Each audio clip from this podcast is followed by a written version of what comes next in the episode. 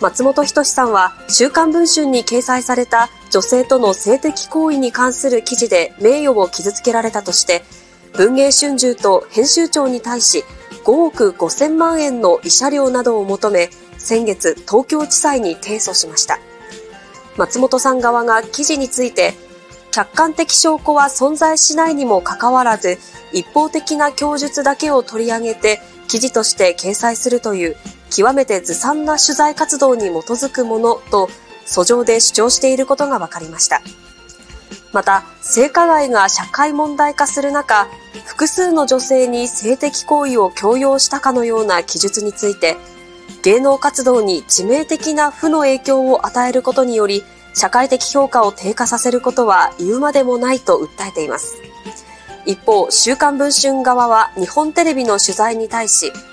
これまでの報道内容には十分に自信を持っております。訴状の中身を精査し、次号の週刊文春でこちらの主張をしっかりとお伝えしますとコメントしています。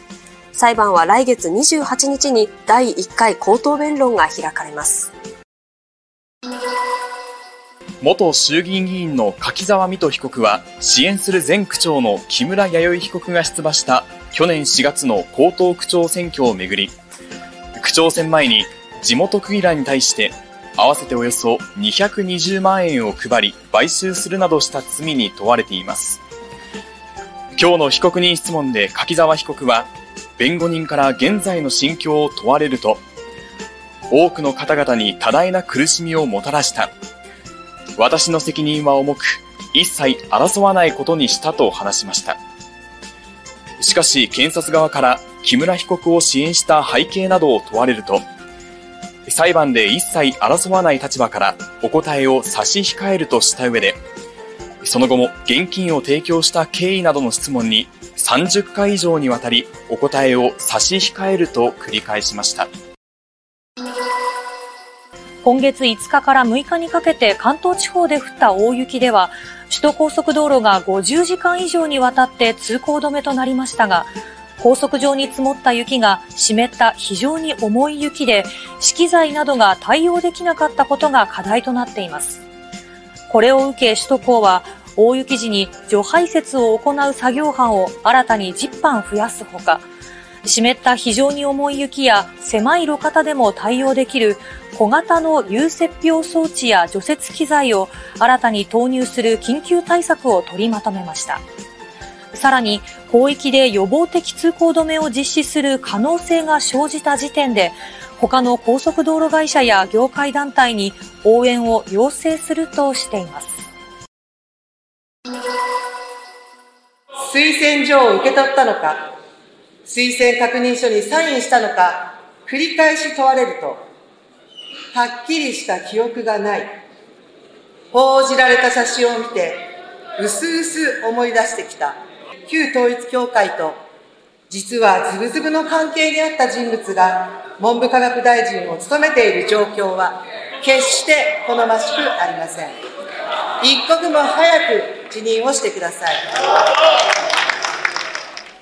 不信任案には立憲民主党、共産党、国民民主党、れいわ新選組が賛成しましたが、与党の自民党、公明党に加え、大臣の職務姿勢に重大な瑕疵があるとは思わないとして、日本維新の会などが反対し、否決されました。野党側は引き続き、政治と金の問題で自民党の安倍派幹部らに政治倫理審査会への出席を求めるなど、攻勢を強める構えです。野党側は派閥からの資金などを政治資金収支報告書に記載していなかった安倍派や二階派の議員51人全員が政倫審に出席することを求めていました。これに対し自民党は今日立憲民主党に対し、現時点で出席する意向を示しているのは、安倍派の塩野谷座長と二階派の武田事務総長の二人であることを伝えました。野党側は強く反発しています。結論で言うと話にならない。えー、これをもって、えー、日程を何か進めるとかっていう話には全くならない野党側は、二人だけでは話にならない。国民の不信感や怒りがこれで収まると思ったら大間違いだと自民党の対応を批判しています。